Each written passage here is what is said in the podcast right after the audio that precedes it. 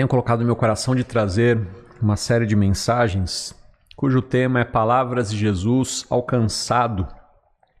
Palavras que Jesus proferiu às pessoas que estavam perto dele, as quais ele conversou, que ele abençoou pessoalmente, palavras que ele disse a essas pessoas cansadas. E o que essa palavra e o que o que Jesus disse a essas pessoas foi o resultado que ela, essas palavras trouxe, trouxeram e o que elas podem dizer para nós hoje. Porque, irmãos, muitos de nós, eu diria a maioria de nós, está cansado.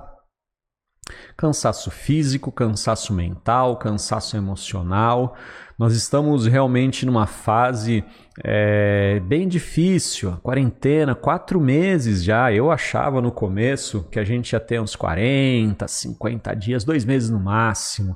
Né? Já dobramos a meta e não temos meta ainda. Já vamos, vamos aí a cada dia, é, a cada dia se estendendo um pouco mais.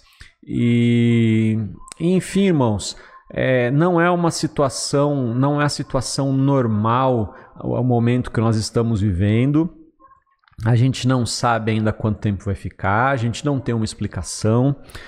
É, Deus ainda não revelou e eu acredito que não vai revelar o motivo. Eu acho que a gente vai passar dessa sem uma explicação, mas oferecer uma explicação agora não é o necessário.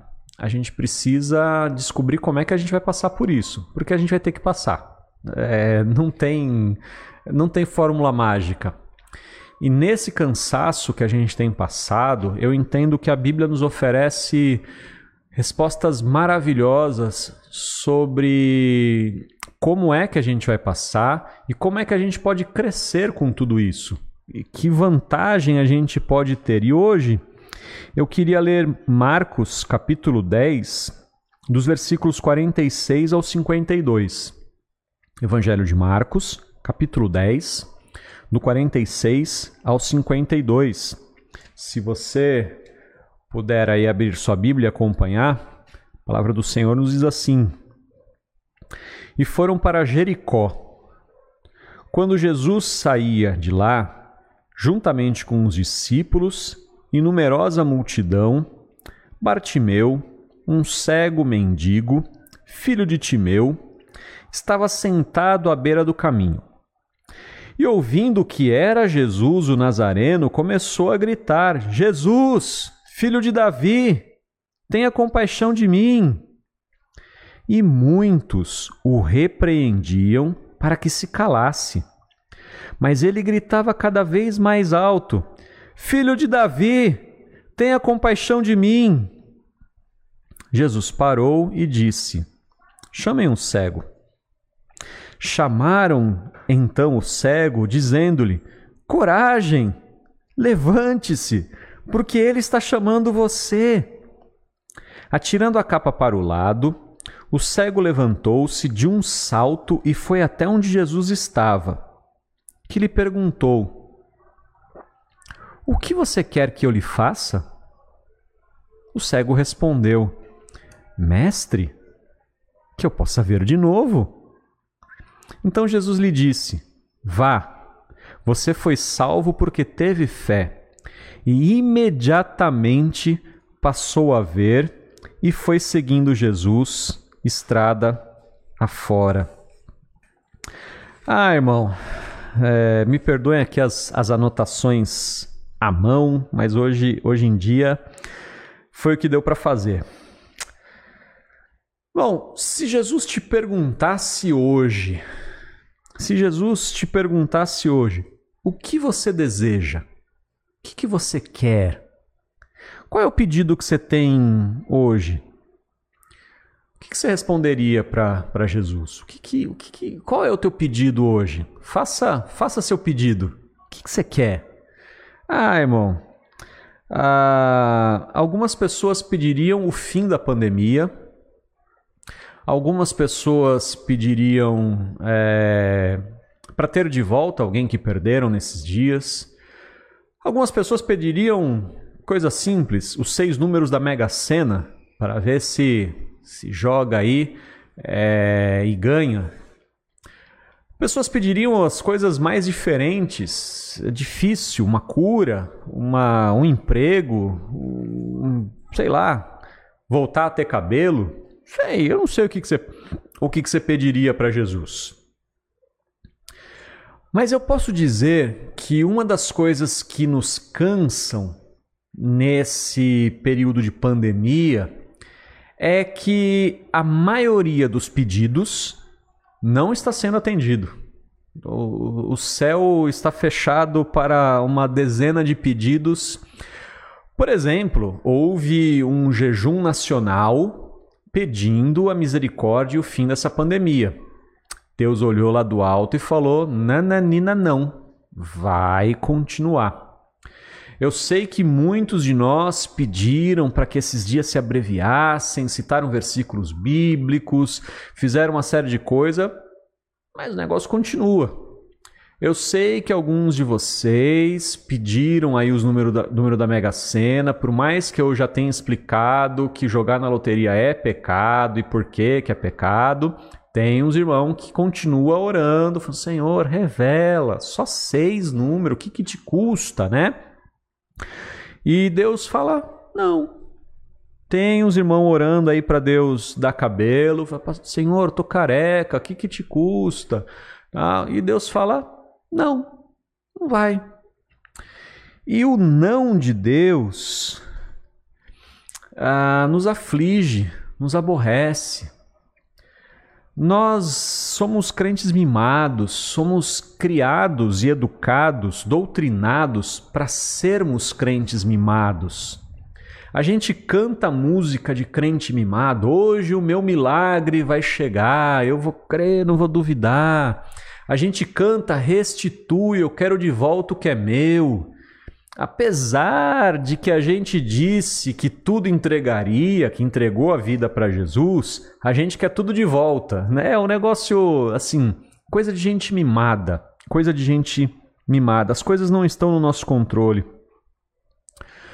Mas aí a gente olha para essa cena uh, que está registrada em três dos quatro evangelhos e, e Jesus então pergunta para um cego mendigo. O que, que você quer que eu faça? O que, que, que, que você quer? É, eu, eu, eu não sei. Talvez eu tivesse perdido o milagre porque eu, eu, eu olharia para Jesus e falaria: Jesus, não é óbvio o que, que eu estou querendo? Mas não era óbvio. Talvez, irmãos, talvez não fosse óbvio nem para o cego. Talvez eu fico pensando no porquê de Jesus perguntar, mas talvez pro cego não fosse óbvio. Talvez o cego precisasse dizer o que ele queria. Porque parece que não, mas tem gente que gosta de ser mendigo. Tem, tem gente que optou na vida por ser mendigo. Tem gente que se vale dessa situação. Talvez para o cego, é, em alguns momentos da vida, ele tenha pensado é, que não era, o, o, não era tão ruim assim ser cego.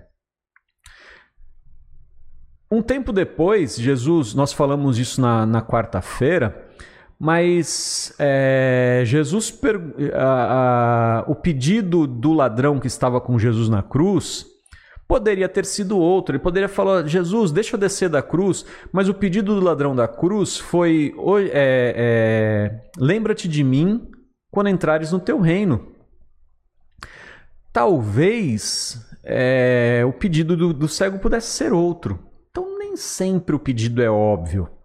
Mas há um processo aqui, há, uma, há, uma, há um trabalhar e um agir de Deus na vida desse cego e não apenas na vida do cego, irmão. Isso que eu quero falar também nessa mensagem. Há um trabalhar e um agir de Deus na multidão, em tudo isso que está acontecendo. E é esse cenário, essa, uh, esses acontecimentos que estão aqui à volta na cena que nós estamos vendo, nós não estamos vendo apenas um milagre, nós estamos vendo toda uma cena que resulta num milagre. E eu quero ver alguns detalhes dessa cena. É, e depois quero olhar o resultado e como é que isso se aplica a nós. A cena é interessante. Jesus ele está entrando em Jericó. Uh, Jesus ele está, na verdade, ele está saindo de Jericó. É a, a, a forma como, como Marcos escreveu.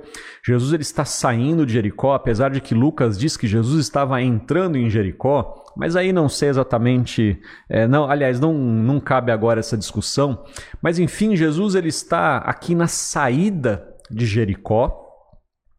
Uma multidão vai atrás de Jesus, pessoas estão apertando Jesus e Jesus não faz caso de quem vai parar para atender a cada um dos pedidos, porque cada um naquela multidão tem um pedido, tem um desejo, quer uma cura, quer alguma coisa. A gente sabe de várias situações em que Jesus estava andando no meio da multidão e pessoas queriam fazer uma pegadinha com Jesus, Jesus queria ver se, é, queriam ver se tinha algum erro na vida dele, tinha gente que queria uma cura, tinha gente que queria uma resposta, enfim, a multidão ali tinha interesses diferentes e Jesus vai andando.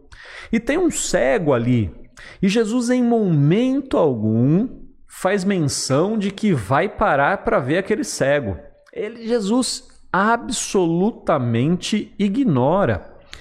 Jesus possivelmente não estava tão longe daquele cego, porque o cego percebe que é Jesus. Então Jesus não estava assim tão longe dele. Ele falou: opa, opa, o que está acontecendo? Estou ouvindo um barulho diferente aqui. É... O pessoal, é Jesus passando, opa, é Jesus. E ele começa a gritar: Jesus, filho de Davi, tenha compaixão de mim. Jesus talvez, isso é uma, uma divagação minha, talvez Jesus estivesse ouvindo ao fundo o grito daquele cego.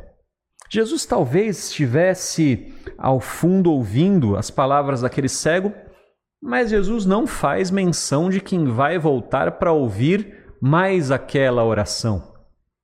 Uma das muitas orações que estão que estão sendo feitas. Jesus conhece cada uma das orações, mas a oração daquele mendigo cego em especial, Jesus não, não demonstra nenhuma preocupação. Aliás, a multidão trata de lembrar quem é aquele cego. Alguém desprezível, um mendigo que não tem nada de valor. Nessa mesma passagem em Jericó, Jesus viu a Zaqueu, homem rico e importante, na árvore e falou: Zaqueu, desce depressa porque eu vou jantar na sua casa. Desce, e, e as palavras de Jesus é: desce depressa. Talvez Jesus estivesse com fome, procurando um lugar para jantar, e vou à casa do Zaqueu. Zaqueu, desce depressa, porque me convém ficar na sua casa. É nesse mesmo, nesse mesmo contexto, na mesma cidade de Jericó, nesse mesmo momento, Jesus vê Zaqueu escondido, mas Jesus faz que não vê aquele homem simplório e a multidão trata de lembrar aquele homem que ele era alguém desprezível. Fica quieto, cego. Fica aí. Você. É, é, muitos repreendiam, falavam assim: ah, se cala, você está atrapalhando. Você está gritando, a gente não está conseguindo ouvir Jesus. Você só vai criar tumulto. Para! Pobre, desprezível, cego, defeituoso, um desprezado, miserável. Fique quieto, não é alguém de valor.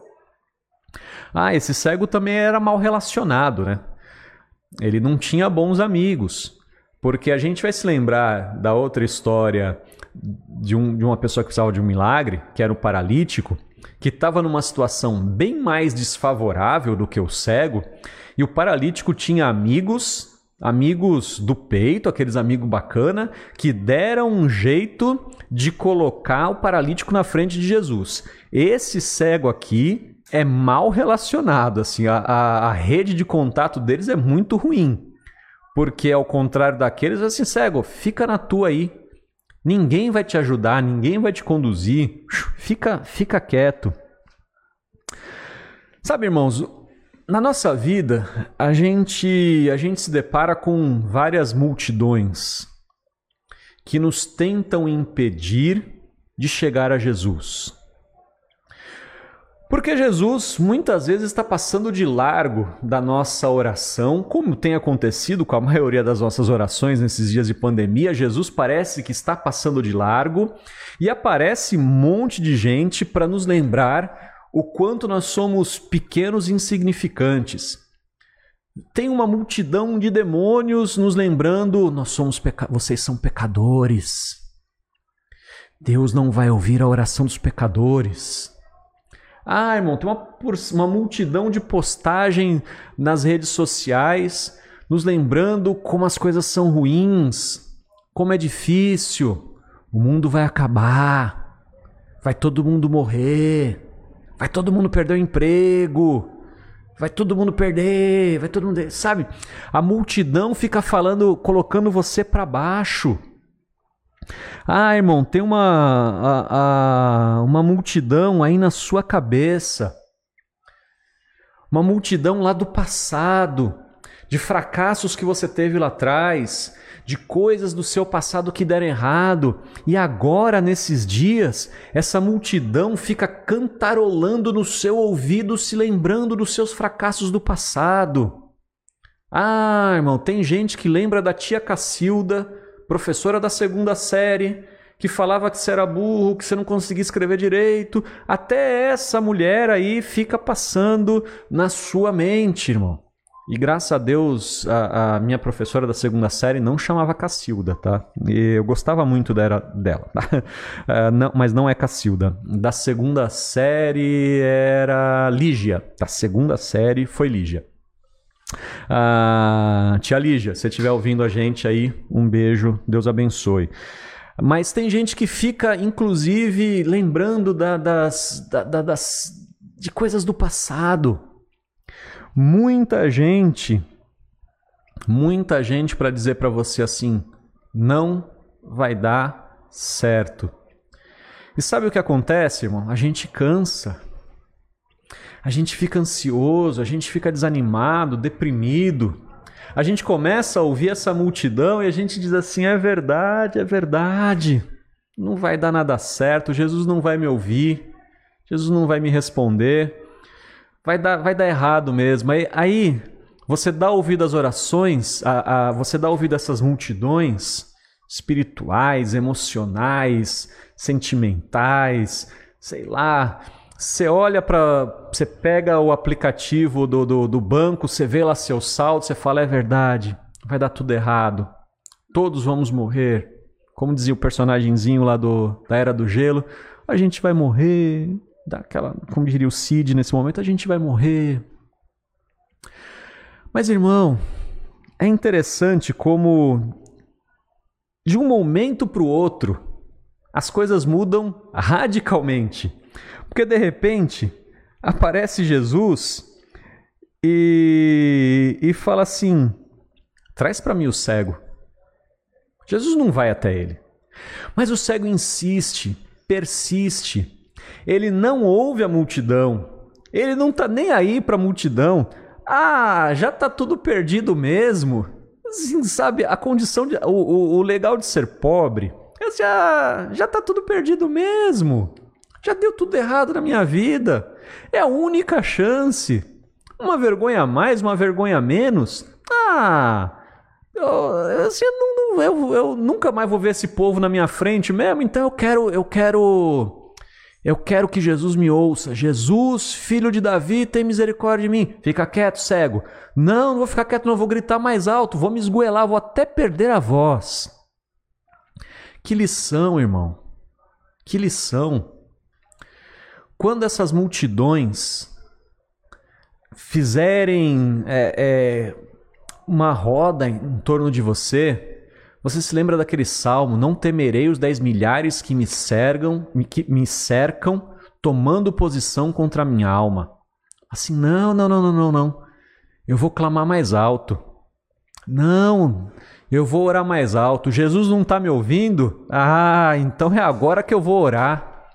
Minha oração não está sendo respondida? Ah, então é agora que eu vou orar. Estão me dizendo que não vou conseguir? Ah, é agora que eu vou orar. Porque realmente, irmão, aquele cego por si só nunca chegaria até Jesus. Sozinho ele nunca conseguiria. E nem amigos para levá-lo lá ele tinha. Só resta a ele clamar mais alto. É a única coisa que ele tem. E tem momentos, irmão, que a única coisa que a gente tem é a nossa, é a nossa voz no altar do Senhor. Tem momento que a única coisa que nos resta, o único recurso que a gente tem é a nossa oração diante do Senhor. E aí, Jesus fala assim: tragam o cego. Sabe o que acontece, irmão? Versículo 48, Jesus disse: chamem o cego. Chamaram então o cego, dizendo-lhe: coragem, levante-se, porque ele está chamando você. Irmão, é o mesmo povo, presta bem atenção nisso. O mesmo povo que estava dizendo cálice, está dizendo agora coragem, ânimo, força, alegria. Vamos lá, Jesus quer ver você. Ah, irmão, multidão é um negócio impressionante. Muda, como diz o, o, o, como diz o outro, vareia muito rápido muda de opinião uma hora para outra. As mesmas pessoas que hoje, que hoje dizem que você não vai conseguir são aquelas que vão dizer: Eu sempre acreditei em você. É, são as mesmas que vão dizer assim: Sempre te apoiei. Aí você vai pegar aquela mensagem no WhatsApp e fala assim: Ah, mas você falou que não ia dar certo. É vírus, nem era eu. Isso aí não, não, não é verdade, não. Ah, irmão, as mesmas más lembranças que você tem hoje podem se tornar boas lembranças amanhã. As mesmas a, a, as coisas que te ferem hoje vão te tornar forte amanhã. É tudo uma questão de tempo e persistência. É tudo uma questão de, de você persistir no foco certo. Não ouça a multidão. Não ouve a multidão, porque essa multidão que está gritando aqui para o cego agora coragem, vai depois criticar porque Jesus ceiou na casa do na, na casa do Zaqueu. É a mesma multidão que fica brava, revoltada e chateada porque Jesus tá, ficou na casa de Zaqueu. Talvez dentre esses aqui estivessem pessoas gritando depois crucifica, crucifica, salvou os outros, salva a si mesmo. Ah lá, curou o cego outro dia, cura, agora se salva aí. Irmão, não dá ouvido para a multidão não. Coloca a verdade no teu coração. Uma multidão está dizendo que você é cego, pobre, nu, que você está aí miserável olha para a multidão e fala assim: Deus me ama. Deus mandou seu filho Jesus por mim. Deus me abençoa. Eu sei que eu estou na luta aqui, mas Deus está me ouvindo e no momento certo a bênção virá. A bênção não vem nem antes nem depois. Ok, irmão? A, a palavra é uma semente ela germina. A boa palavra traz bom fruto. A palavra ruim traz fruto ruim. O que você semear no seu coração é isso que vai dar fruto. Jesus ele contou a, parábola do semeador, que disse que o semeador saiu a semear. Com exceção da primeira semente, todas as outras sementes é, nasceram. Somente a última frutificou. E interessante que uma dessas sementes que cai no, na beira do caminho, ela na, uma das, dessas sementes que o a desculpa que o semeador lançou, ela caiu entre espinhos e os espinhos sufocaram aquela boa semente. A semente era boa. Ela encontrou um lugar. Ela chegou até a nascer. Mas como em volta dela tinha espinho, erva daninha, ah, aquilo lá, aquilo lá matou a boa semente. Irmão, não sei se você já, já tentou alguma vez plantar alguma coisa. Plantação é um negócio interessante. Se você pegar um vaso com terra e deixar lá no seu quintal, vai, vai, vai nascer alguma coisa. É um negócio interessantíssimo. Só que o que nascer dali, provavelmente, com 99% de certeza, é ruim. Vai nascer mato, vai nascer erva daninha, vai nascer coisa ruim. Se você quiser que naquele mesmo vaso, naquela mesma terra, brote alguma coisa boa, você vai ter que limpar essa terra, você vai ter que tirar esse mato, você vai ter que adubar, tratar direitinho. Aí você põe uma boa semente. A boa semente você precisa cuidar, regar, você precisa podar, você precisa cuidar, proteger, para que ela possa crescer e dar fruto. Irmão, isso na nossa vida é a mesma coisa. Presta bem atenção nessa verdade. O nosso coração é uma terra, uma terra boa, fértil, uma terra que dá fruto. E o tempo todo, o tempo todo vai caindo semente ruim, críticas pesadas, é, é, corrente na, na, na, nas redes sociais, é mensagem ruim, é parente falando coisa ruim, é professor dizendo que você não, não serve para nada. É, é não, não tô, irmão, não tô magoado com nenhum professor, não, tá? Só lembrei disso agora, mas assim, fica, fica em paz. Minha, minha vida escolar eu já passei a limpo há muito tempo. Mas é o patrão, é, é o cônjuge, sei lá. Críticas vêm o tempo todo. E você precisa o tempo todo limpar a boa terra limpar o seu coração. Você precisa perdoar, você precisa esquecer. Você precisa se lembrar de verdade sobre você. Você precisa estabelecer a sua autoimagem. Você precisa estabelecer qual é o seu foco, qual é o seu rumo. Você precisa se lembrar para onde você está indo. Você precisa se lembrar que Deus tem muito mais para você e você não vai sucumbir no meio de uma, de uma multidão. Cuida do teu coração nesses dias difíceis, irmão. Limpa o teu coração. Limpa o teu coração das más lembranças. Limpa o teu coração das, das derrotas do passado. Limpa o teu coração da, das, dos momentos difíceis. Continua clamando a Jesus. Eu acho que o cego de Jericó, o Bartimeu, ele não ficou olhando assim, sou cego, vai dar tudo errado, Jesus não vai me ouvir. Porque, para piorar a situação do Bartimeu, ele não era cego de nascença. Ele se tornou cego. E sempre que eu escuto falar sobre, sobre cego, é, se tornar cego é pior do que nascer cego. Assim, ele, ele era. Ele tinha tudo para se achar o derrotado mas ele falou: não, não, não, não. Jesus vai me livrar.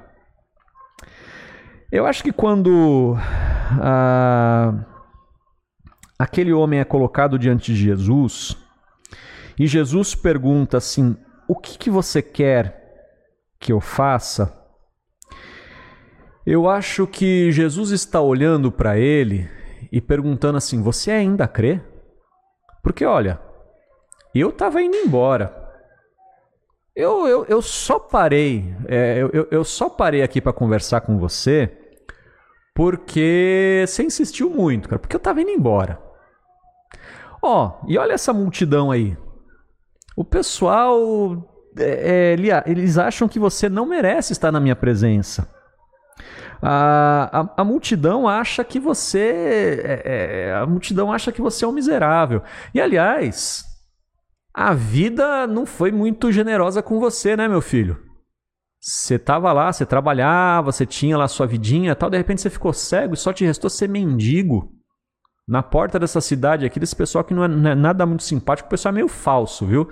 É, não é que a gente fala nada, é um pessoal meio falso. Porque o mesmo pessoal que tava ali te derrubando, depois falou coragem, coragem, mas ó, turma aqui é falsa. Ó, aí Jesus falando assim, ó, não é te falar nada não. Mas teve um outro lugar ali que o pessoal pegou o paralítico e colocou na minha frente. Aqui o pessoal não gosta muito de você não, cara. Deixa eu te perguntar uma coisa. Você ainda acredita que Deus vai te dar alguma coisa? Você ainda acredita que Deus vai, vai fazer alguma coisa por você? Cara, o que, que você quer? E aí, irmão, é, a, lição do, do, do Bartimeu para mim é o seguinte: quando estiver diante de Deus, não peça pouco. Quando você estiver diante de Deus, não pede pouco. Pede tudo. É, pede. Porque era assim, a, a cegueira não tinha cura. A ciência não tinha resposta.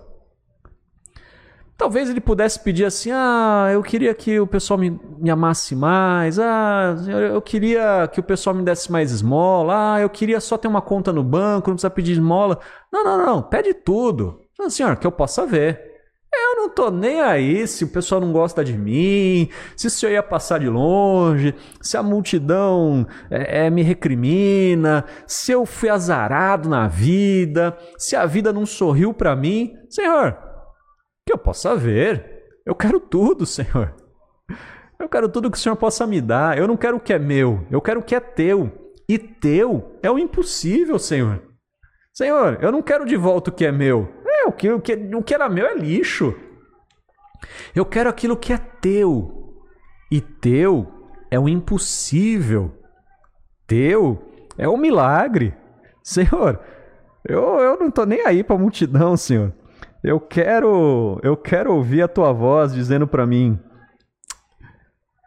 Eu quero a tua voz dizendo para mim que eu, que eu vou ser salvo, que eu vou ser curado.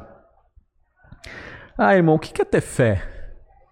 O que é fé? Nesse contexto, o que é fé? O que a lição de Bartimeu nos ensina sobre fé?